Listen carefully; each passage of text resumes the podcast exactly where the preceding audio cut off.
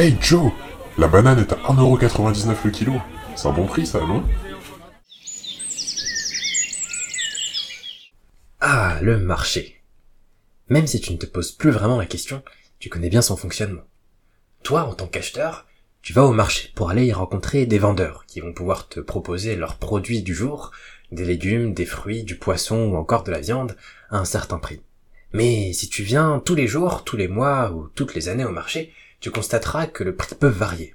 Par exemple, le prix de la banane va varier en fonction de la saison, de la qualité de la récolte et surtout en fonction de l'offre et de la demande. Si la banane se fait rare et qu'elle est très désirée, son prix va augmenter. Alors qu'au contraire, si la banane est très disponible, très fréquente et peu désirée, son prix va diminuer.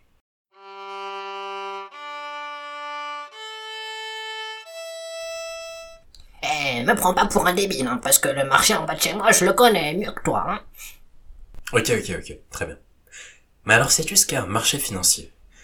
Un marché financier, ça ressemble au marché de bananes en bas de chez toi, sauf qu'au lieu d'y acheter du poisson ou des œufs crus, tu vas pouvoir y acheter ou y vendre ce qu'on appelle des instruments financiers. Un instrument financier, ça peut être une matière première, comme du pétrole, de l'or ou encore du gaz, mais on a d'autres instruments financiers qui sont beaucoup plus abstraits comme une action d'entreprise, c'est-à-dire une part d'une entreprise qui est mise en vente sur le marché et qui pourra être achetée et vendue par ce qu'on appelle des actionnaires. Et contrairement au marché en bas de chez toi, le prix des instruments financiers va varier en continu en fonction de l'offre et de la demande à un instant T. Par exemple, à l'instant où je te parle, une action Facebook vaut 252 dollars et 53 cents. Et ce prix va varier en fonction de l'offre et de la demande tout au cours de la durée d'ouverture du marché financier. Les individus chargés d'effectuer les échanges sur les marchés financiers sont appelés des opérateurs de marché ou encore des traders. Tu as sûrement en tête l'image d'un individu en face de 15 écrans d'ordinateur, la sueur au front, en train de se demander s'il devrait plutôt acheter ou vendre son action.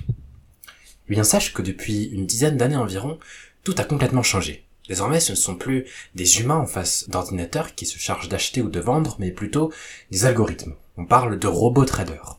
Aujourd'hui, la majorité des transactions effectuées sur les marchés financiers sont effectuées par des robots capables de prendre une décision d'acheter et de vendre plusieurs milliers de fois en un claquement de doigts. Cette automatisation des marchés financiers, qui donne lieu à plus de dynamisme et à plus de liquidité, soulève cependant de nombreuses problématiques, dont celle de l'accélération des échanges. En effet, alors qu'auparavant, un trader pouvait acheter une action pour la revendre un mois ou deux mois plus tard, les robots sont désormais capables d'acheter et de vendre en l'espace de quelques microsecondes, avec pour objectif d'atteindre la limite physique que serait la vitesse de la lumière. Aujourd'hui, on n'assiste plus vraiment à une compétition pour le prix, mais plutôt à une compétition de vitesse qui donne lieu à de nombreuses manipulations. Pour comprendre ce type de manipulation, prenons l'exemple du marché de bananes. Vous souhaitez acheter vos bananes, mais il y a une très longue queue. Alors vous décidez de faire la queue pendant 5 ou 10 minutes en attendant de pouvoir acheter vos bananes. Mais au moment où vous faites la queue, un individu plus rapide que son ombre double la queue et achète toutes les bananes disponibles au marché. Au moment où votre tour arrive, il ne reste alors plus de bananes. Un individu sort de nulle part et vous propose alors de vous vendre ces bananes plus cher que le prix auquel il les a achetées. Voici un type de manipulation courante que l'on rencontre aujourd'hui sur les marchés financiers, menée par ce qu'on appelle des traders haute fréquence. Oh bah c'est des escrocs ceux-là, faut juste les arrêter, non C'est pas bien compliqué. Plus facile à dire qu'à faire car la régulation n'interdit pas ce type d'action sur les marchés. Mais qui sont les réels fautifs? S'agit-il des traders haute fréquence ne sont-ils que les victimes, que les conséquences d'un problème plus profond?